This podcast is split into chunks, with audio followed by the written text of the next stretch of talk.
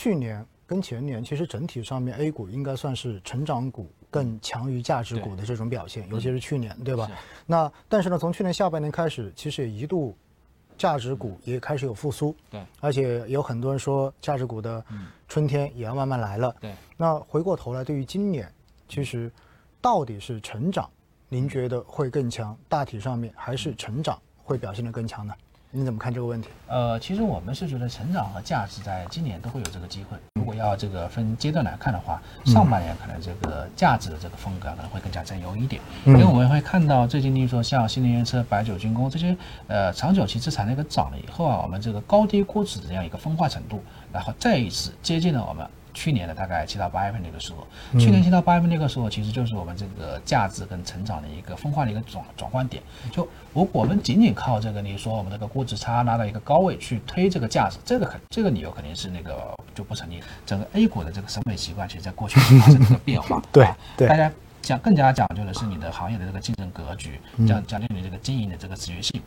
更重要的是你的景气预期有没有一个边际的一个改善，一个季度的那个景气景气预期改善，然后大家不那个不会去看啊，大家是重视的，就是说一年维度以上的这个景气的一个预期的一个程度啊，嗯，所以从这个程度上来看的话，其实我们这个整个上半年，我们觉得这个国内经济包括全球经济还在一个复复苏这样的态势。然后这个整个我们这个高低估值这个分化程度又是一个最高的一个水平，所以低估值的那个价值股啊，我们觉得在上半年啊其实是那个有不错的这个表现。嗯。到下半年以后呢，国内的这个货币政策有可能这个重回这个宽松啊，因为我们成长股啊其实也调了这个很长一段时间，就例如说像我们电子从去年七月份，然后一直到横盘到这个现在这样一个位置，如果再横个例如说四到五个月，这个时候的话是有一个很好的一个性价比的一个投资时间点。也就意味着，其实上半年可能您是觉得价值更占优，然后下半年有可能成长的机会会来的更大一些，而成长的机会可能还是取决于流动性，对对吧？就是流动性只要一宽，其实对于成长来讲的话，应该都算是正面的消息。对，是的。OK，好的好的，非常感谢哈。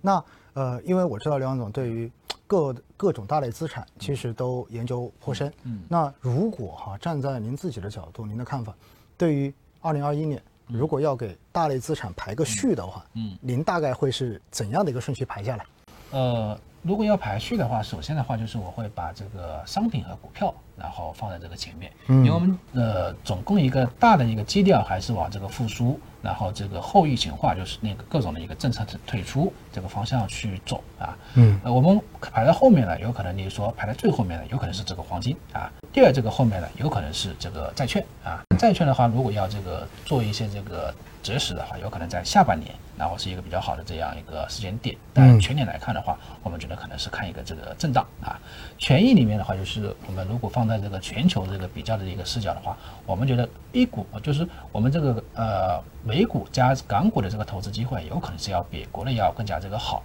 原因的话，就是说，呃，我们可以看到，第一个就是我们这个美股啊，其实现在就有点类似于我们这个国内七到八月份的那个时候，国去年七到八月份这个 A 股，就是我们整个一个基本面在加速复苏，但是我的整个一个流动性呢，刚刚从零点九，就是我们国债利率从零点九到一点一，就是在一个比较低的这个位置上起来，还没有到这个流动性这个实质性的这个收紧的一个阶段。所以在这样一个阶段是有利于这个风险资产就权益资产的这样一个表现的。A 股资产呢，可能啊更多的这个机会啊，其实在今年的一季度啊，因为我们在一季度我们整个一个社融处于这个 V GDP 啊，它还在一个比较高的这个这样一个位置。虽然我们这个社融然后其实已经见到这个拐点往下了，但是我们要跟 V GDP 去做一个匹配。这个指呢，在一季度还是在一个高位震荡。只要高位震荡，然后更重要的是就是我们这个股市流动性啊，因为我们可以看到很多爆款这个基金然后去发行啊，今年一月份的话大概就有个三到三千到四千亿啊这样一个体量啊，就是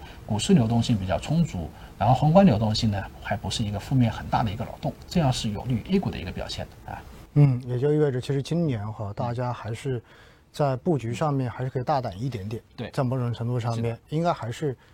偏积极。对，偏积极一些。其实我跟您的观点，我觉得我们非常认同。所以去年，包括去年四季度，后来看到很多这种看空的观点，我自己是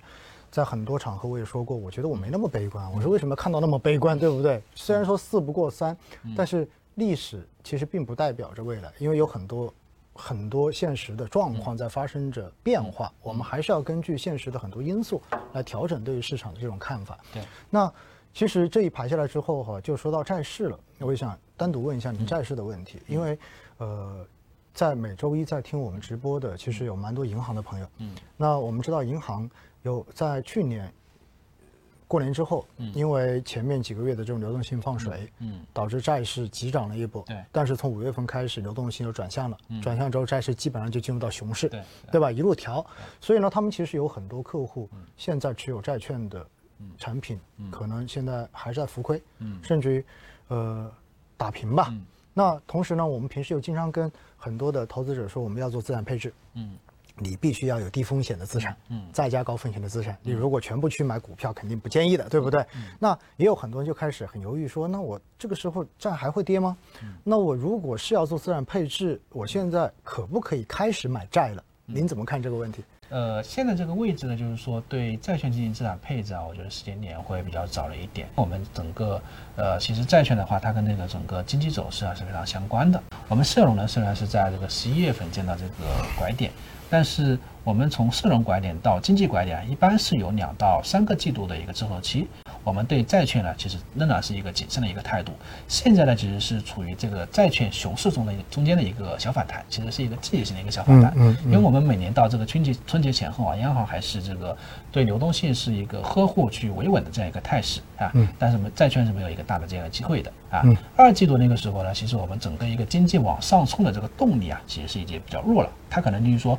在高位盘缓一段时间，甚至说小幅回落，这个是有可能的。所以，我们二季度呢，如果是从这个长期的资产配置一个角度来讲，是可以慢慢去布局债券啊。但是一季度会稍微早了一些，也就建议的话，可能大家再等一等，对吧？到二季度之后，然后再去考虑债券的这种配置。对，那其实这也是符合历史上面每次说为什么一季度股市行情都会比较好，其实也是因为流动性的呵护。就是刚才您说到的，每次到春节的时候，对流动性一般都比较呵护，所以股市很多人经常说。开门开门红，开门红，春节一般都有开门红，也是这个原因，对吧？